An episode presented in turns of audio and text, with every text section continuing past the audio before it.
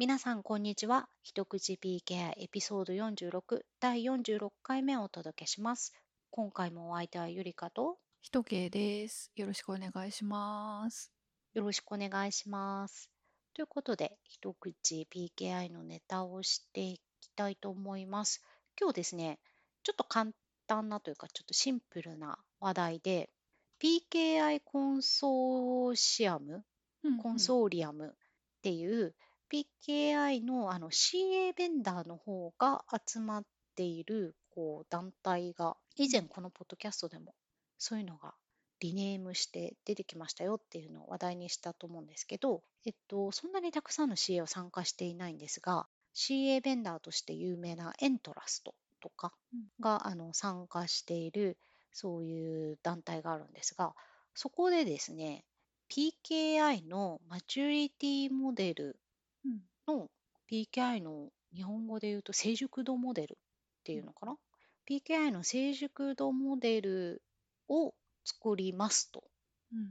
でその作るためのワーキンググループをその団体の中で作って、えー、と PKI の成熟度モデルをつの、えー、と出版を目指すというか公開を目指しますというのが出ておりました。うん、うんあってほしいですね。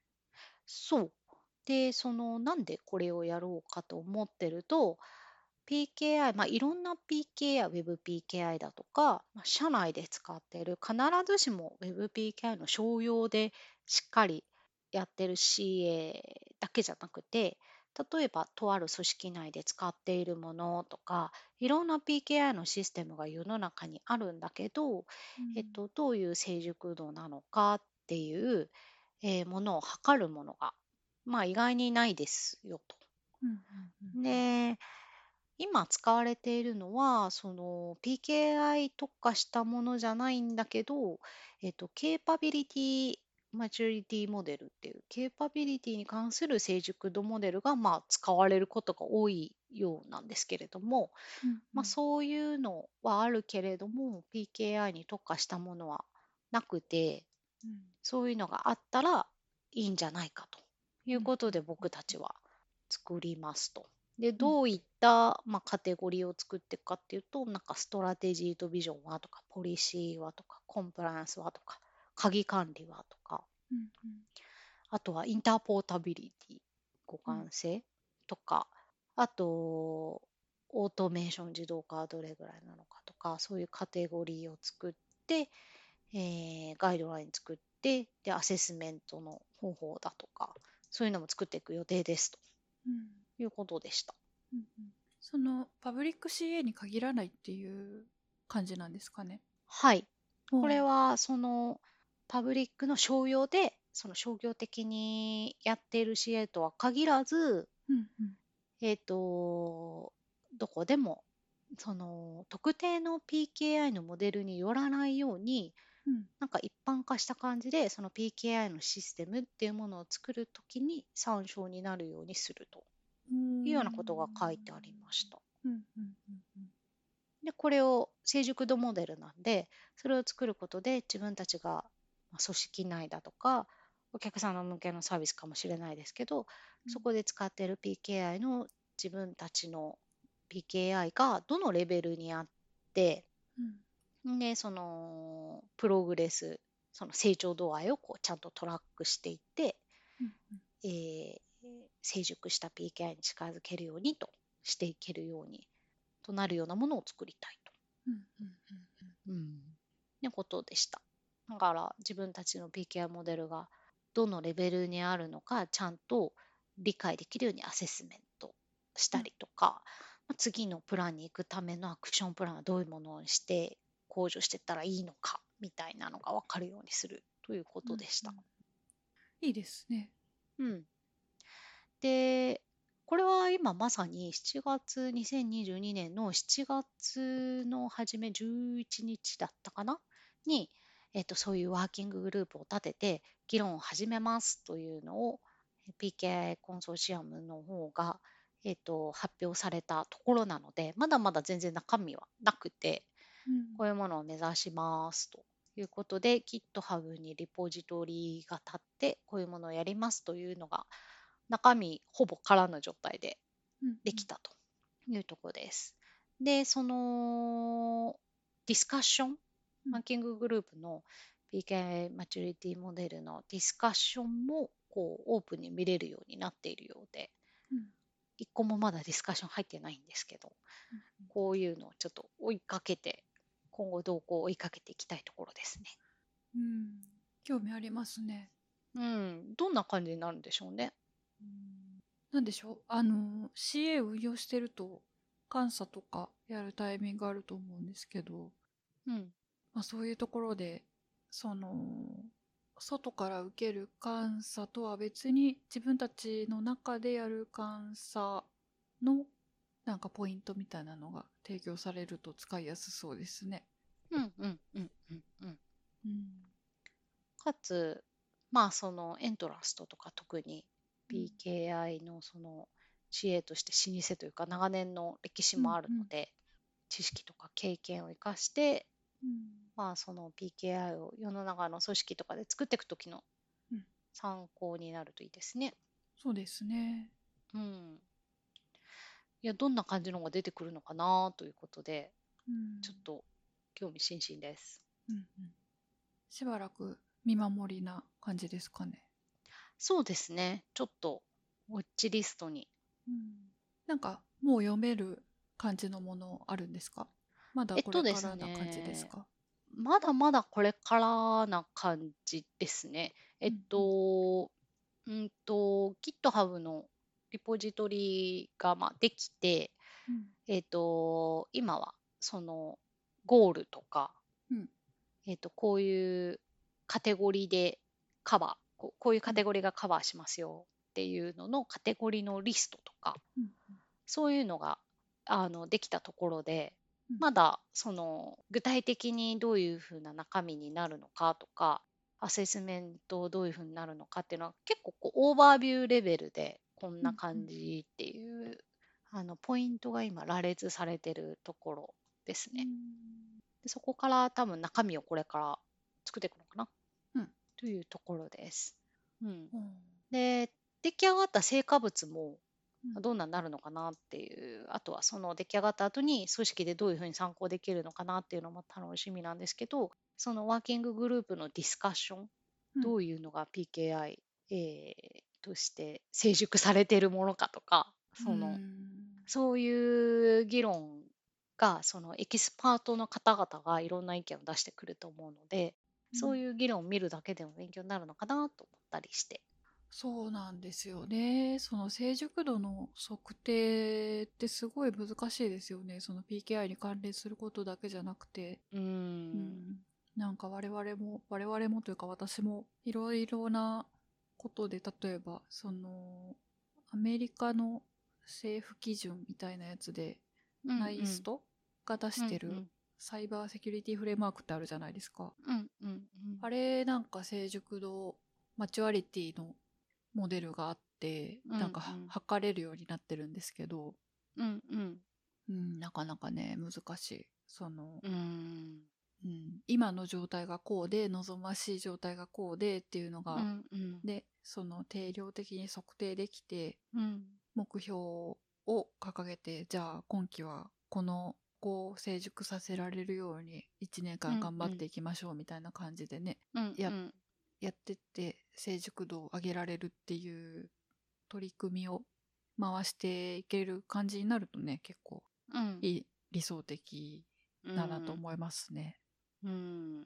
成熟度モデルってこう組織で使うとき結構意外に難しいというかいろんなところにこう成熟度モデルってあると思うんですけど、うまく使うのってそもそもこの PKI のに限らず難しいですもんね。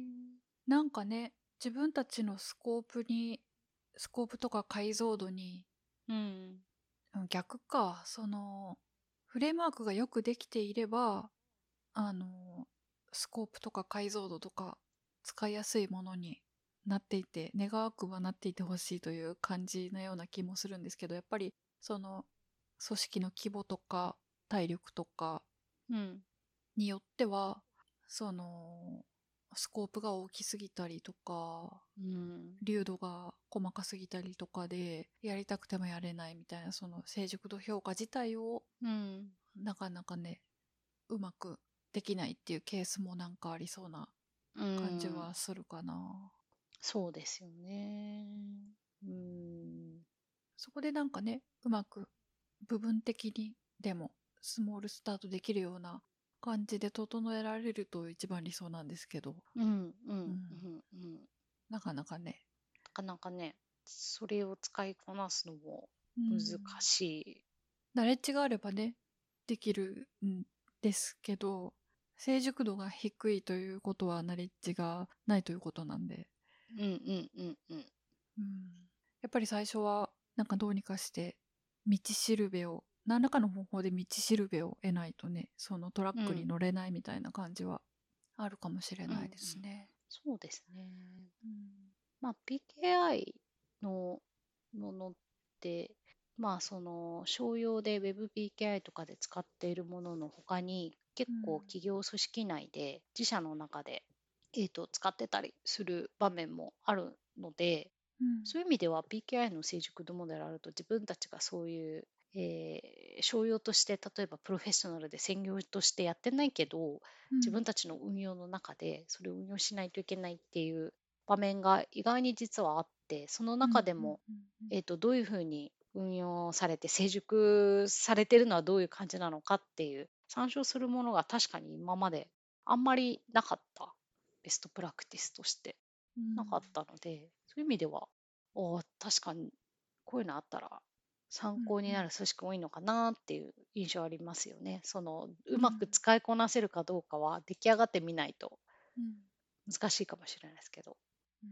確かにそれなしで今までよくやってたなみんなっていう感じもちょっとしてきました。うーんどういう参照してるんでしょうね。あの結構製品ごとにその使われる用途とか、各同じ PKI って一括りにしてもいろんな用途でこう使われスコープも違うし、うんうんその中で結構ベストプラクティスはこうですよみたいなのがあの製品とかサービスごとに出ていてそれを参照してるのはよく見ますけどね、うんうんうんうんはい、果たしてそもそもどんなのが入るんだろうかというとこからちょっと興味深いなと、そうですね。楽しみです。はい、思いました。ということであの興味のある方はあの GitHub とかあのレポジトリができているのでぜひあのウォッチしてみてください。見てみます。はい、ということでした。じゃあ、うんあとはですね、お待ちかねの雑談コーナーに、あの本当にいつもあの一口 PKI でハッシュタグでツイッターでコメント書いてくださる方いて本当に皆さんいつもありがとうございます。ありがとうございます。コメントの9割ぐらいが雑談パートに集中しておりますので、うんこのポッドキャストの雑談パートの方がいかに人気があるかというね。でもあの意図通りというかあの一口 PK をやってあとは雑談するっていうポストキャストなのでそうですね。なんかはいうんそれを目指していった感じあります。うん我々の普段の会話も結構こんな感じで、あの、つなぎ目があんまない、ななんて言うんでしょう。あの、すごいしょうもない話をしながら、うんえーかなり真面目な話をするというようなね、感じでいつもやっておりますよね。そうですね。結構普段の我々に近いうん。雑談パート普段の我々ですね。全くこんな感じです。うん、はい。今日は何でしたっけ？段 普段の我々の話をするとね最近まあ夏で夏野菜がすごい美味しいんですけど、うん今ね日本ではナスとかめちゃめちゃ安いんですよ。ああ、いいですね。日本のナス美味しいもんな。美味しい。その代わりうん玉ねぎがめちゃめちゃ高いんですけど、あーなんか今年ね不作で見たかも。あそう不作それがなんだ。ねそうそれが大変に残念なんですけど玉ねぎがねうんかなりこう勇気のいる値段になってきてまして、ちょっとぐぬぬって感じなんですけどその代わり結構ねナスがお手頃価格。ナスとピーマンが今お手頃価格かな。いいですね。うんピーマン、あのー日本のピーマンみたいな形じゃなくてもっと唐辛子っぽい形なんですけど、うん。なんかニューメキシコで取れるうん。ハッチチリペッパーっていうやつがうん。なぜかうまいっていうのであの、うんここの辺りの名物になっててへえ。というかまあニューメキシコの名物なんですけど、うん。あのそれがすごく短い期間だけ売られるんですよなんか、ん。その品種がニューメキシコで育つその品種がうまいってことになってるみたいでまあ確かにうまいんですよねなんか焼くとちょっと辛い。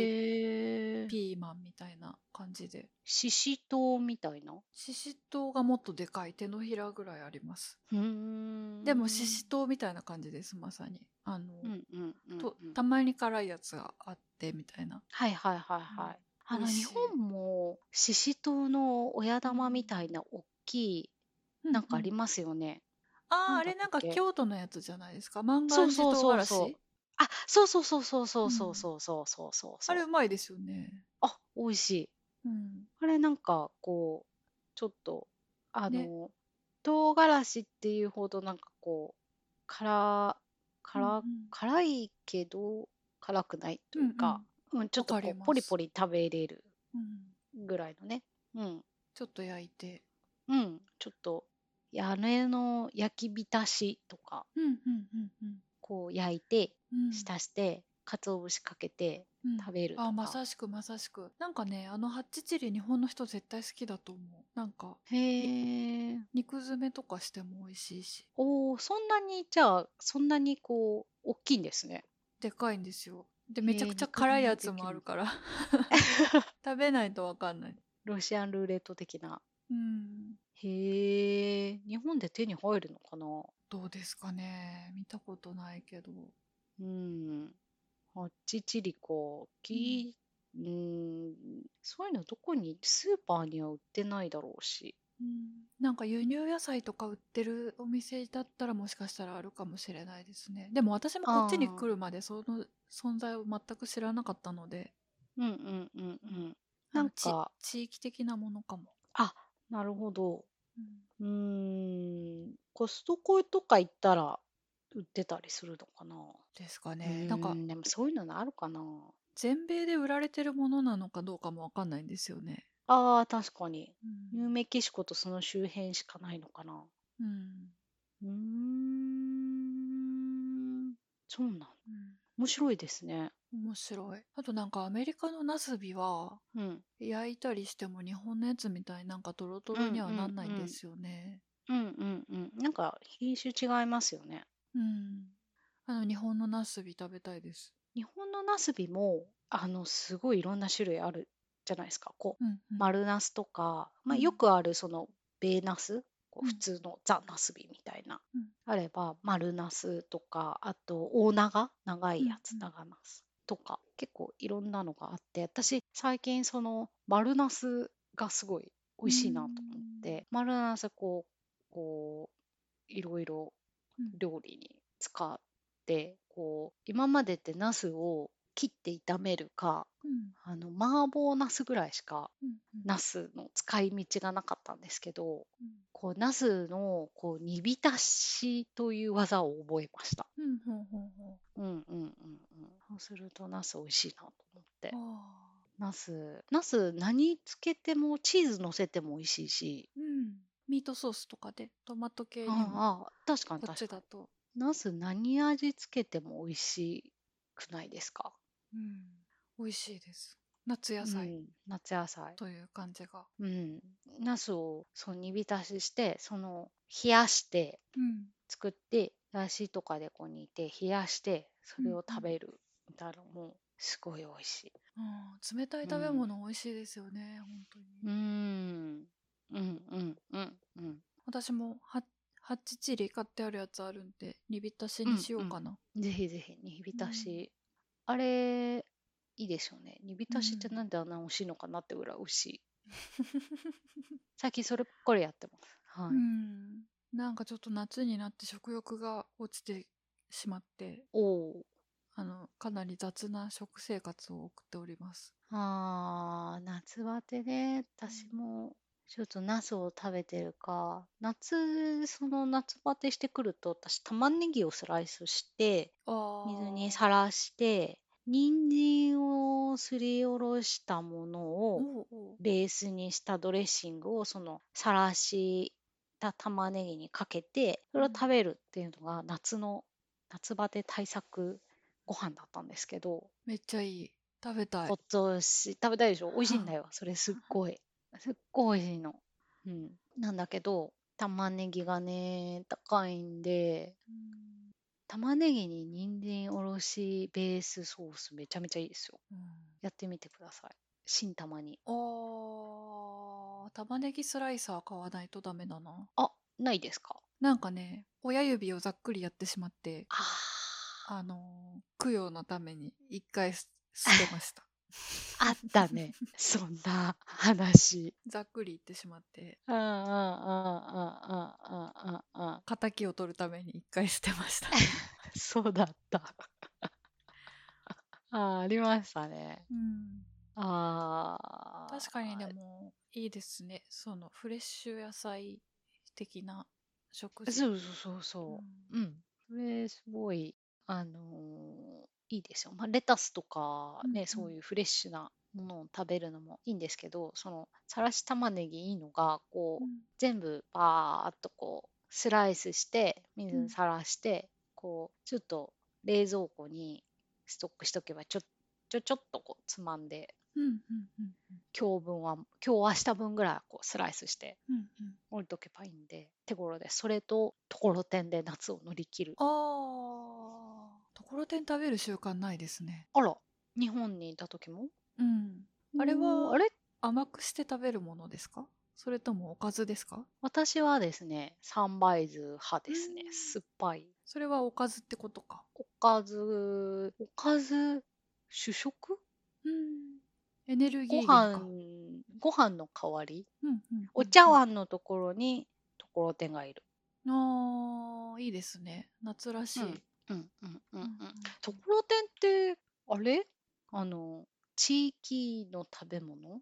全国区じゃないの？いや、そんなことないと思います。売ってるけど、でも、ううんちに食べる人がいなかったんでしょうね、多分。あああ族になるほど。ううんんうんうんうんうんうん。私ところてん大好き家庭だったのかな。自分が好きなのかな。うん。ところてんよく食べてます。なんか黒蜜で食べるパターンありますよね。あそうですね。うん黒蜜で甘くこうデザートおやつ、デザートか。うんうん。まあ寒天ですよねたうんうん。基本 種類というかうんあの仲間としては寒天の仲間うん。でも多分そういうのでカロリーを取った方が良さそうなぐらい食欲がないですね。あらーじゃあ全然食べてない感じですか？なんとかして食べてる。その、タンパク質を取らないといけないみたいな。あーなんか毎年真夏にこれなるんですよ。その、すごい短い期間だけなんですけど。うんうんうん。なんかなん、なんだろう。なんで、その、なんかたくさん作って、最小限の動作でタンパク質にたどり着けるように準備をしておくっていう感じですかね。それいっぱい鶏を茹でといてそれずっとかじるみたいなそうそうそう。なんか超でかい鍋に豚汁を作って、1週間以上食べるみたいな。やってたねうん。すごい1キロぐらいの豚汁作ってませんでした？ほんとね、豚汁多分2キロ以上豚肉使って、6リットルの鍋は鍋満杯だったんで、多分6リットルぐらいあったと思います。めちゃめちゃ面白いな6リッターの豚汁か、うん。あと、あれです。あの、スーパーで安売りしてたぶ牛肉の塊肉、うんうん4.5キロのやつを、うんなんか、塊で調理して、あの、コーンドビーフみたいにしたやつをね、今、もそもそ食べてます。それあれですか？なんかオーブンでうん。こう丸焼きにしてる感じですか？あ、うん、最初なんかあの、お湯につけ、温度キープするお湯につけるやつうんうんうんうん。低温調理みあたいな。そうそうそうその温度キープマシンで低温調理したやつを最後表面だけオーブンで焼いて、うんうん。うん。それをなんか一口手でパクパク食べれるようにカットしたやつ。うんうん。で結構半分体感で半分ぐらい油だったからぶどまりで多分おー。2 5キロとかだと思うんですけど、うんうんうんうんうんうんうんまあ、に 250g ずつ食べても10日間生き延びられるというすごいですね。感じでねやっております。なかなかエッジが効いた感じですね。こんなねこんな食生活を インターネットで話してしまって恥ずかしいんですけど。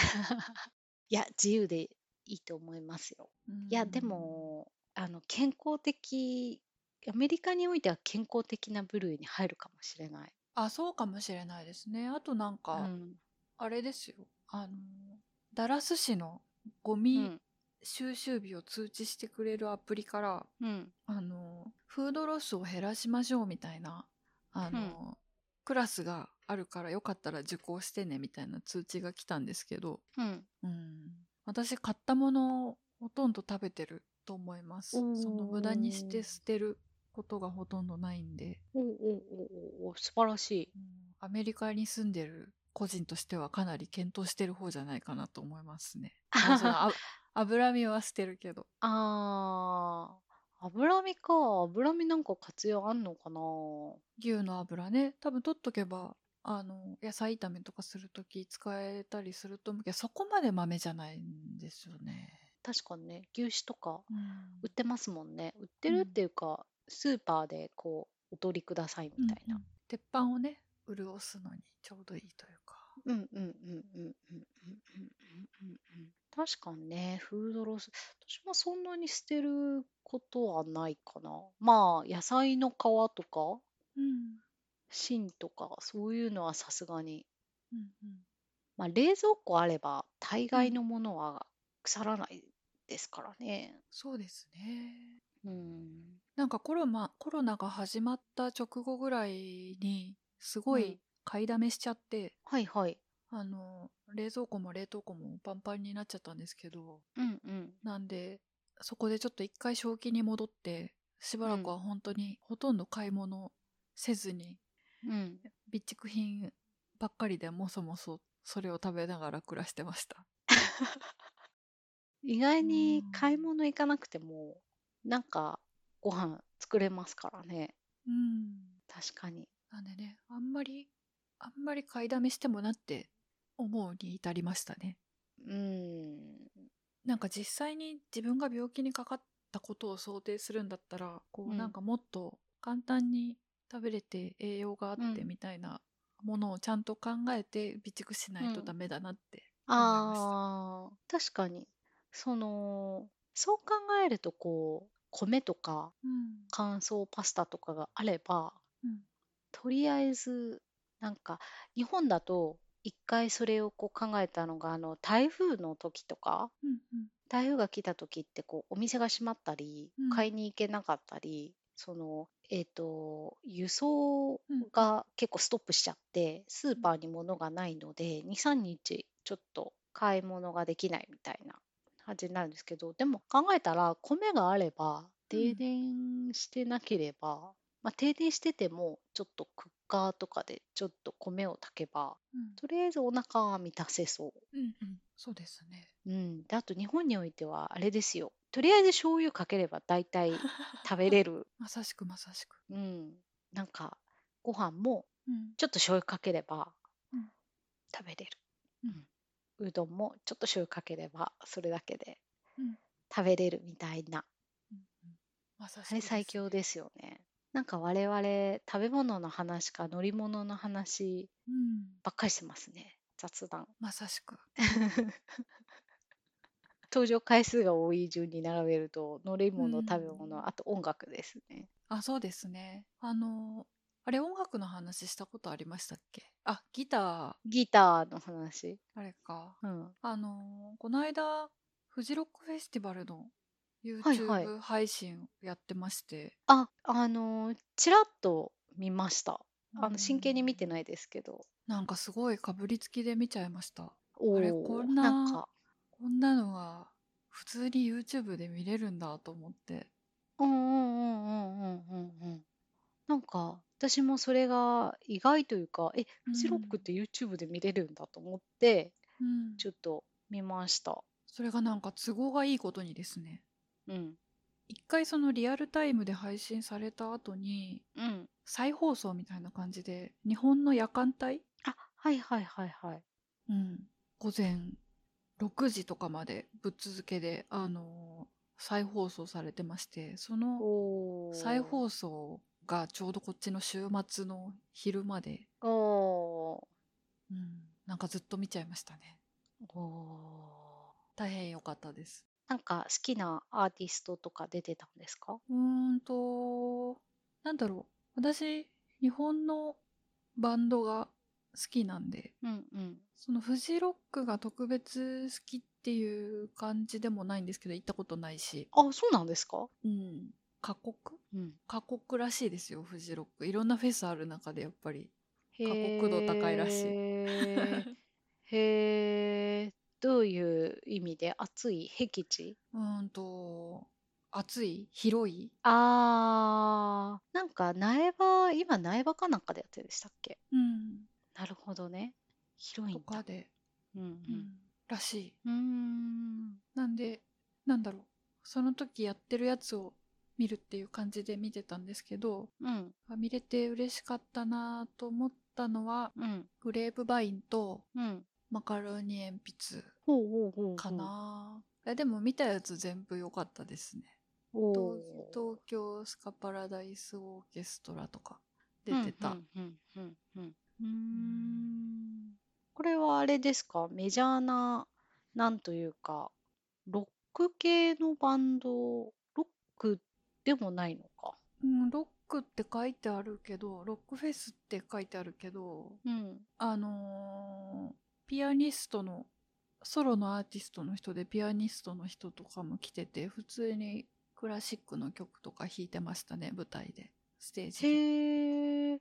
じゃあ、フジロックってこう書いてあるけど、ジャンルロックに限るわけではないって感じなんですね。そうだと思います。なんかその音楽、音楽のジャンルが、いわゆうんうんるロックだけかというとそんな感じでもなかった、うんうんうんうん。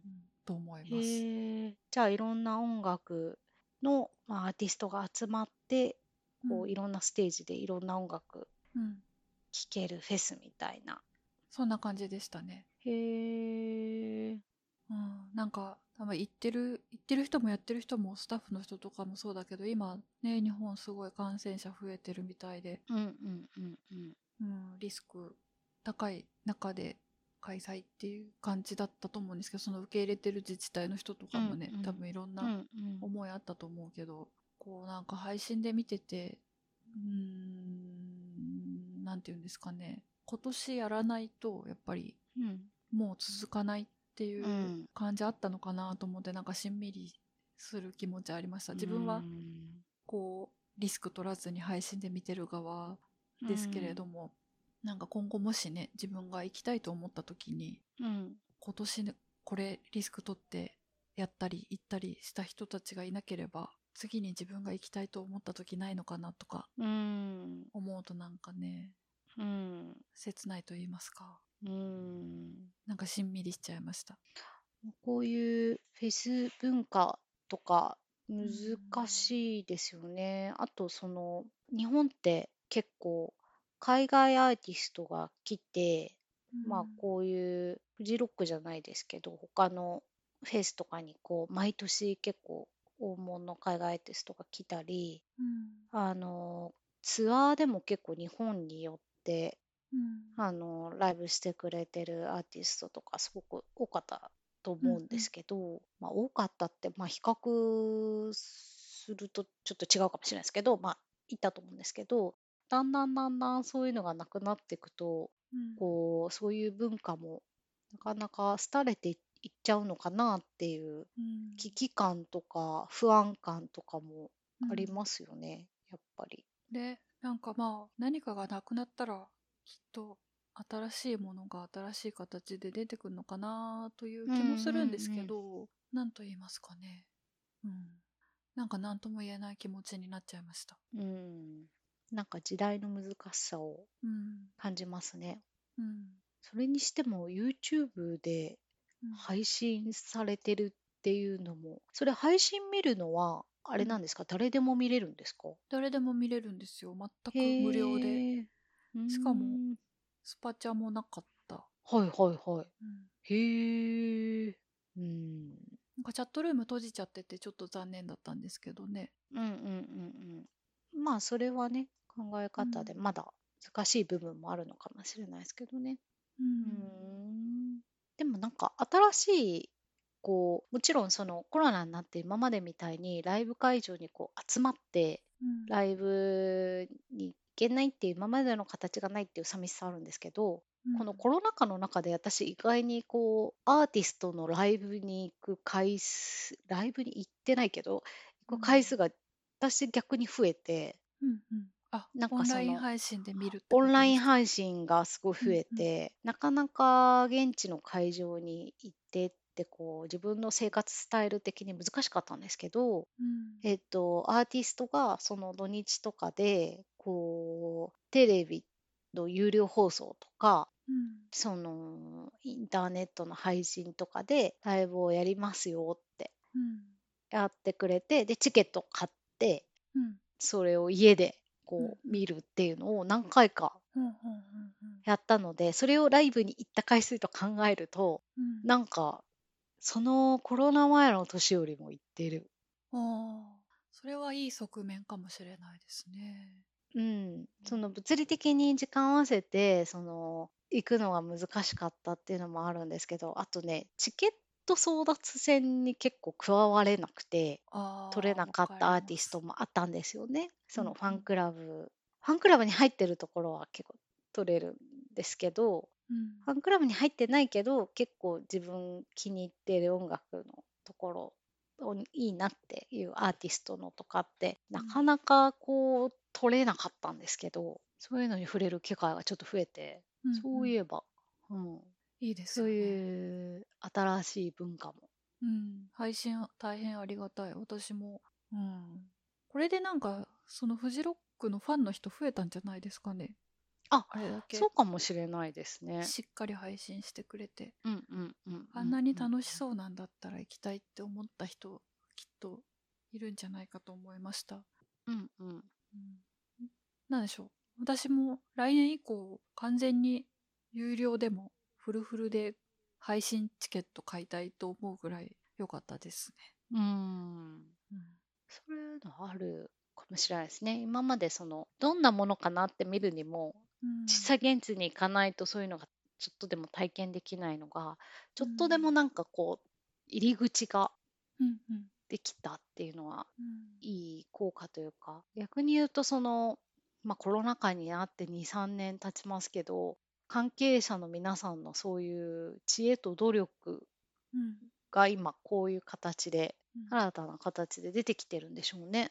うんうんうんうんうんうん、そう思います。いいですね。いいですね。うん、いつかまた行けるようになるといいなぁうーんちょこちょこアーティストが現地のライブをやってる時もうんあって、屋外とか、まあ、屋内でもこう感染気をつけて声とかあんまり出さないような感じで聞きましょうみたいなのも。うん。それはねまだいけてないんですけどあんまりチケット取れなかったりとかしていけないんですけど、とある日本のバンドの結構ファンのやつがあって、そのあの友達が行ったんですけどいつもはうん。本当キャーキャーっていう声援の中でみんなで盛り上がるっていうこうザ・ロックバンドみたいなやつなんですけど、まあその静かみんな声を出さずにやる感じなんですけど、その音がよく聞こえてよかったって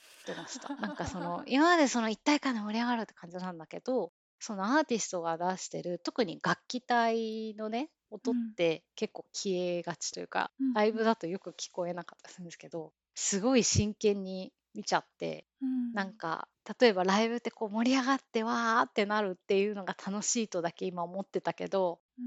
なんか新たな楽しみがあってすごい良かったっつっててああいうライブもいいとか言っててうん。なるほどーって思ったりしました。なるほどな。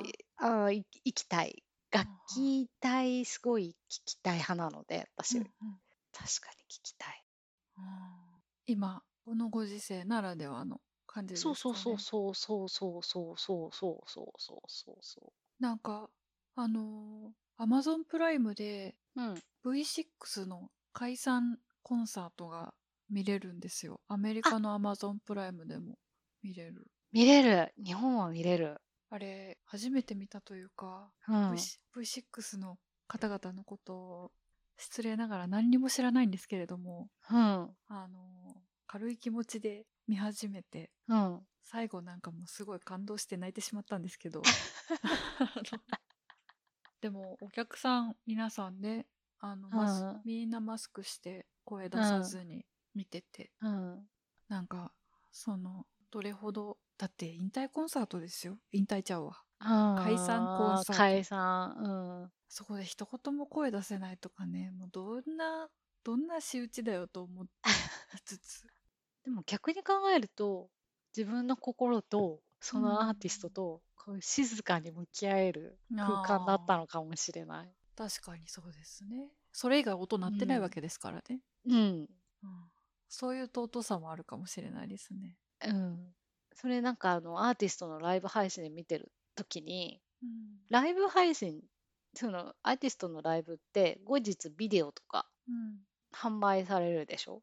うん昔からうん。そのライブの様子を収めたビデオって配信されるんだけど、それとやっぱなんかすごい違ってその時間に行ってうんそのライブを見てうんなんか後日そのライブの模様をビデオで買って見てる時とはまたなんか違ったうんうん体験というか心地でそれが自分でなぜなのかをうまく言語化できないんですけどうん。うんわかります。い向き合ってその音を聞いてる感じありましたね。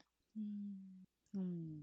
あれなんか私そのジャニーズの人のうん。コンサート初めて見たのもあのコロナになってからうん。嵐がうん。YouTube でライブ映像を見れるように。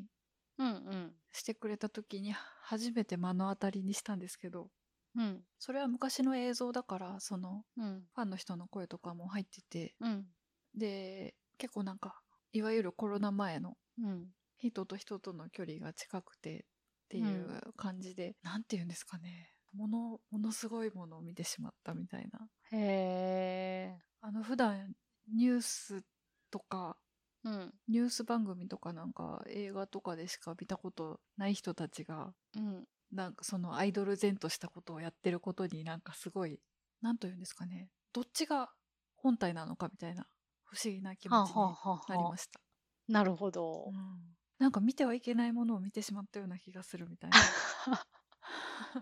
う んでもあのジャニーズのコンサート私見たことないんですけど結構あの映像で見ることがうんたまにあってあの年越しのジャニーズカウントダウン。はいはい。その私ジャニーズのファンでは決してあのないというかうんあの嫌いっていうわけではなくて普通に、あの好きなんですけど年越しあれを毎年なぜか必ず見るんですよね。うんうんすごいなんかあの独特の世界ってすごいなと思ってすごいあのーあのーこの世界とは別の世界に連れてってくれるような感じなんですよ。うん全然別の世界の中にいられるような感じがあってそれがねこう年越しの年が変わるっていう瞬間に、私としてはあの世界観を味わうのがすごく好きで、マッチしてるわけですね。マッチしてる、うん。その今世を忘れてその世界に飛んでる飛んで年をタイムリープしてるようなうん。感じがあってすごく好きなんですけど。いいですよね。あうん。の世界観を作り上げてるっていうのは本当にすごいことだと思います。なんかすごいすごいものを見見てしまったみたいなうん、感じでした、あのもし一度も見たことないという方がおられたらその YouTube で見れる嵐のコンサートか、そのうん Amazon プライムで見れる V6 の解う散んコンサート、ぜひ見てみてもらいたいですね。あの、うん男性の方にも一回ちょっと見てもらいたい感じありますね。うん。V6 と、あと、キンキキッズも Amazon プライムで。うーんあ、今もう見れないのかな一時期見れてましたよ。うへん。ーうん。すごそうですね。うん。それぞれまたね、各グループで、なんかちょっと味わいが違いですよね。まだその2つしか見たことない。見てみて、他のも。はい。あと、その、我々の世代だと、うん、あの、V6、キンキキッズ、うんで、まあ、ちょっと嵐が若めの世代として位置づけられてるんですけど、最近またジャニーズ、また違うじゃないですか。うんうん、違う世代のジャニーズのアーティストが出てるでしょ、何にもわからない。誰のこともわからない。あると思うんですけど、うんこう、自分の知人の年頃の女子中高生の子がですね、その、今の現代のジャニーズグループのすごい大ファンで、おーこう、それの出てる、その、えっと、歌番組とかね、うんうん。出てる番組とかを見たりするんですけどなんかそれもまた私たちが思い描い思い描いてるっていうかそのジャニーズと思ってるイメージとまた違うんですよ。なんか SMAP とか V6 とかうん。あれとまた違う新たなジャニーズさんたちでうんうん。それもまた味わい深い。うんですよ。うん。いろんなチャレンジがあるんでしょうねきっと、うん。時代の変化というのか。うん、エンタエンタメに向き合うというか、うん。ね。うん。面白いなと思って。奥深いですね。奥深いですね。うん。またね、ライブとかも、なんかちょいちょい再開されてね、来てるみたいだから、こう、見とかなきゃっていう。あのー自分の好きなアーティストとかも、いつうん自分の好きな形で見れなくなるかわからないので、うんあのー行けるうちにライブは行っとこうと思いました。なんか今年忙しいから来年行こうかなと思ってたら、うんもう行けなくなっちゃうんだなと思って。うんまさしくまさし次く、はい、開催されたら行こうと思いました。うんうん、行きたいですはい。という感じで、なんか今日割と真面目な話しましたね。しましたかね、してないか。うん、野菜の話とかしてた 夏の野菜の話してた、そうだったね。